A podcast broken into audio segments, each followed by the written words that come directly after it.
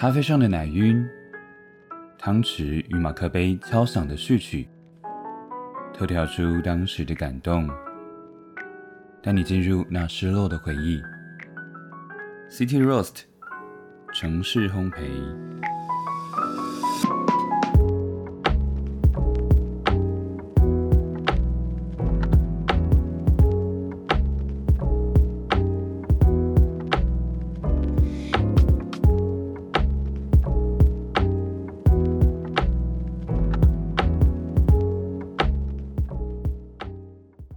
欢迎收听城市烘焙，我是永类。城市烘焙是一个每周都会分享一个人生故事的节目，希望透过故事带来共鸣，让人与人之间可以产生更多的正面能量。老实说呢，最近有一点陷入题材荒，很多朋友都说自己的人生很平凡，没有什么故事好分享的。但我想要告诉大家，其实每一个人的故事都是独一无二的。你所谓的平凡小破事，或者是小情小爱。在别人的眼中，其实就是那么独特的存在。Olay 呢，也非常感谢到目前为止的每一篇故事，让我有机会可以走进你们人生的片段，在每一段故事中，都可以让我学会不同的处事态度、人生态度，也让我每一周都在蜕变，可以成为一个更新版的自己。总之呢，希望各位有故事想要说出来的人，真的不用害羞，非常欢迎你私讯到城市烘焙的 IG。那今天呢，要跟大家说的是一个纵贯了台北到台南的故事，《爱在咸州前》。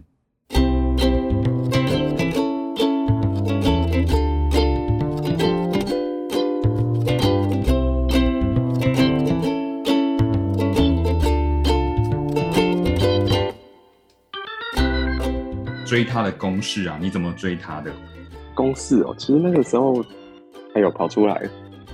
你还是不要在这边好了啦，还是我出去？不行，你在这边这样会不自然。那你去外面了？我去外面了，好吧，我被赶出门了。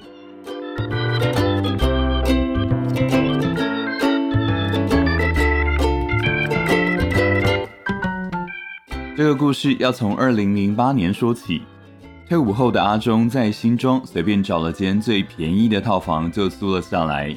会选在新庄没有别的原因，单纯是因为距离棒球场很近，方便他可以就近随时进场看球。至于工作呢，就读保险系出身的他，也毫不犹豫的就投入了产险公司当业务员。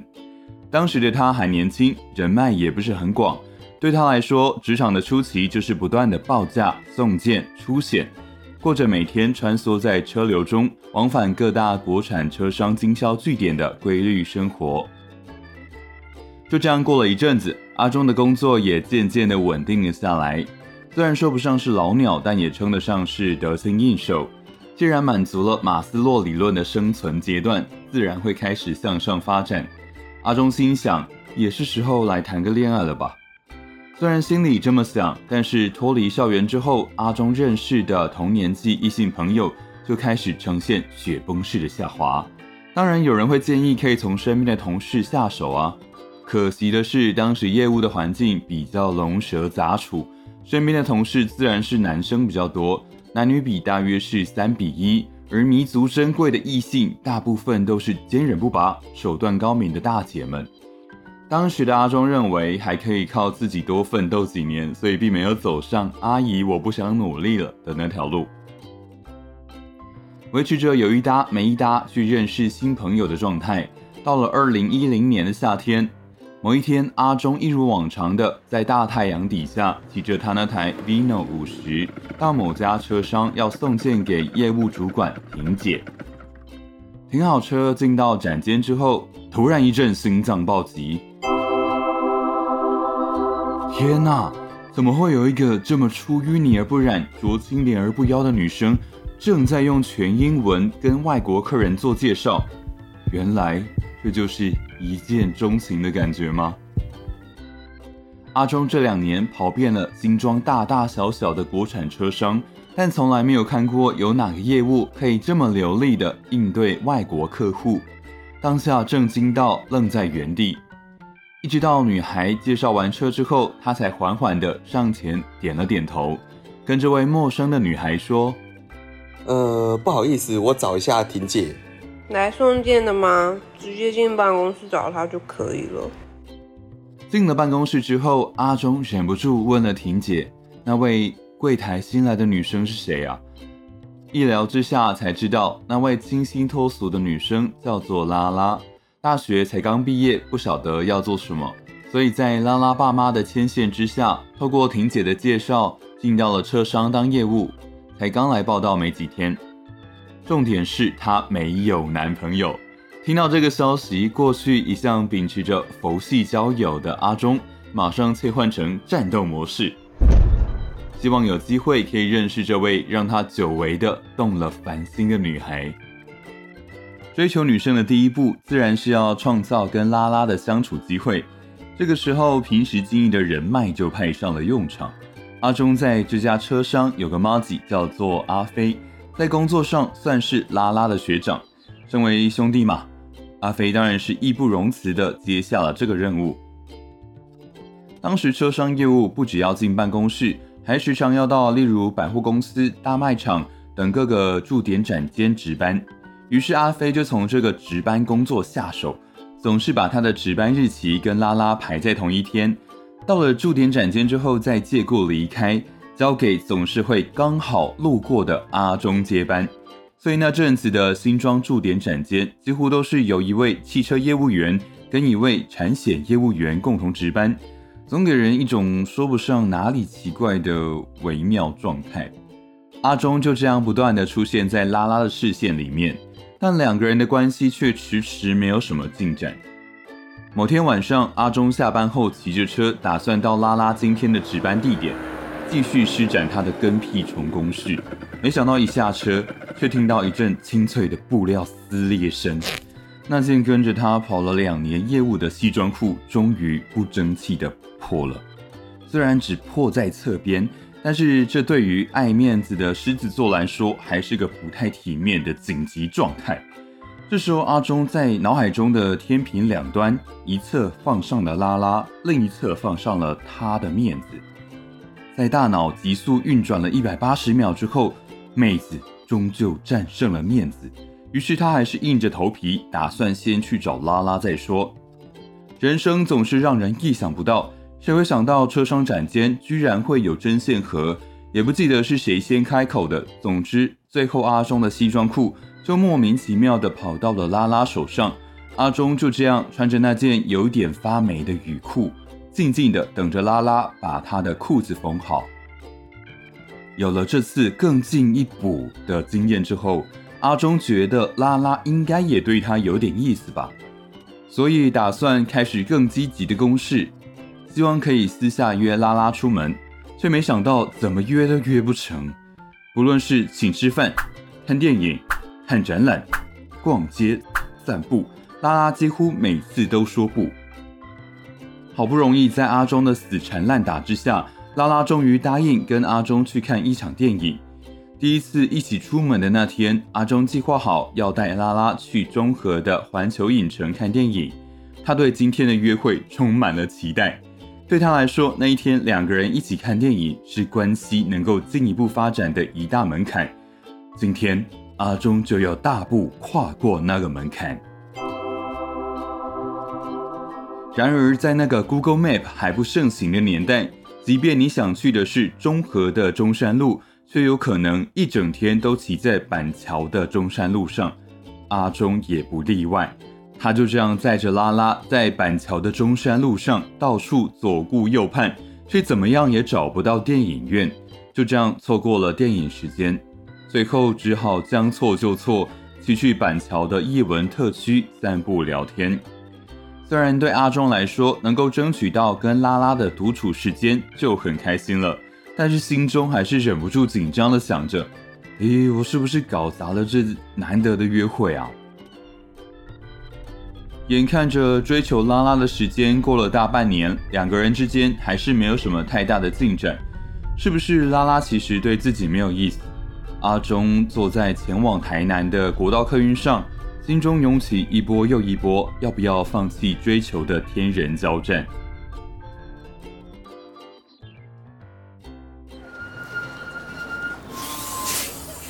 说到台南，自从高中开始支持同一师之后，这里几乎是阿中每年必来的朝圣之地。更不用说今天是他支持的球员的退休仪式，当然不能够缺席这么重要的场合。球赛结束之后，阿中跟朋友到海岸路上的饮料店，边喝茶边聊了整个晚上，打算等到早上五点阿唐咸粥开门之后，吃碗咸粥，回到旅馆小睡一下，再回台北。清晨四点多，阿忠跟朋友开始慢慢散步，走往阿唐咸粥。就在他们要过马路的时候，传来机车摔车的声音。早上的人潮不多，热心的阿忠连忙赶过去，看看能不能够帮上忙。结果跑过去一看，倒在地上的居然是拉拉。幸好他看起来伤的并不重，这一摔，两个人都吓得不轻。阿忠一边安抚着拉拉，一边请朋友赶快帮忙叫救护车。就这样，阿忠陪着脚骨折但坚持要外带一碗咸粥走的拉拉，从医院的急诊室再上了高铁，最后回到台北。回到台北之后，拉拉的家人连忙送他到另外一间医院住院治疗，后续也面临到保险要出险的问题。身为产险业务员的阿忠非常熟悉流程，当然自告奋勇的回答问题。再加上刚好拉拉的保险公司里面正好有一位阿忠的同学，当然一切就很顺利的帮上忙。阿忠也趁着到医院探病的机会，认识了拉拉的爸妈跟舅舅。当时舅舅就觉得，阿奈有产险业务员叫你认真，这囡仔一定别无用心了。故事开始有提到，拉拉的主管是一位叫做婷姐的长辈。婷姐因为跟阿忠有不少业务上的往来，长期合作下来，也觉得阿忠是个不错的男生，所以在拉拉的爸妈面前说了不少阿忠的好话。婷姐的洗脑，加上在医院也看过阿忠不少次，让拉拉的爸妈也开始感觉阿忠会是一个好对象。于是拉拉出院之后，在家的休养复健期间，就常常找阿忠到家里吃晚餐，还放心的把家里的钥匙都给了他。拉拉也因为必须在家休养，跟阿忠这位家里的常客一起吃了不少顿的晚餐。显然是拉拉爸妈的神助攻，帮了阿忠大忙。到了拉拉可以开始拄着拐杖慢慢开始走路的时候，阿忠也名正言顺的用着复健的名义，陪着拉拉一起出门散步。某天，他们散步到了土城的樱花大道。虽然说是樱花大道，但实际上就是条臭水沟，两旁种点樱花，更别说那些四处乱吠的野狗了。就在这么一个好不罗曼蒂克的地方，阿忠问了拉拉：“你要放手试试看吗？”就在拉拉放手小心翼翼走路的时候，两个人的手也自然的牵了起来。这么一牵，阿忠就打算再也不松开拉拉的手了。交往之后，阿忠才知道拉拉之所以会这么难约，是因为拉拉的爸妈家教比较严格，拉拉也懒得跟爸妈报备解释这么多，所以才常常推掉阿忠的约，并不是阿忠想的对他没有兴趣。让阿忠更感到意外的是，真正了解拉拉之后，才发现他实际的个性跟当初以为的简直有天壤之别。当时以为拉拉是个有点难亲近的高冷型学霸，交往之后才发现她其实是个大拉拉的淘气女生，甚至在路上看到辣妹还会假贺到修补，跟阿忠说：“哎哎，那里有圣妹。”这样的反差萌更是让阿忠觉得真的捡到宝了。而这样的拉拉还曾经因为贪吃的个性闹了不少笑话。某一次两个人去泰国旅行。回程在赶飞机回台湾的路上，看到当地麦当劳居然有卖粥，因为是泰国限定的商品，让拉拉实在太想吃吃看。结果就为了那碗粥，他们错过了机场捷运，真的差点上不了飞机。最后还是在地勤人员的帮忙之下，破例让他们走快速通关，才在起飞前五分钟好不容易赶上飞机。两个人就这样维持着既是情人又是朋友的模式，交往了三年后结婚，最近已经怀上了第二胎。他们偶尔也还是会回到台南旅行，回到阿唐咸州故地重游，当然也不会忘了笑着跟儿子说：“哎，弟弟，你知道吗？如果没有阿唐咸州，就没有你。”哎，从工作到感情，或许从一而终四个字就是阿中最好的写照。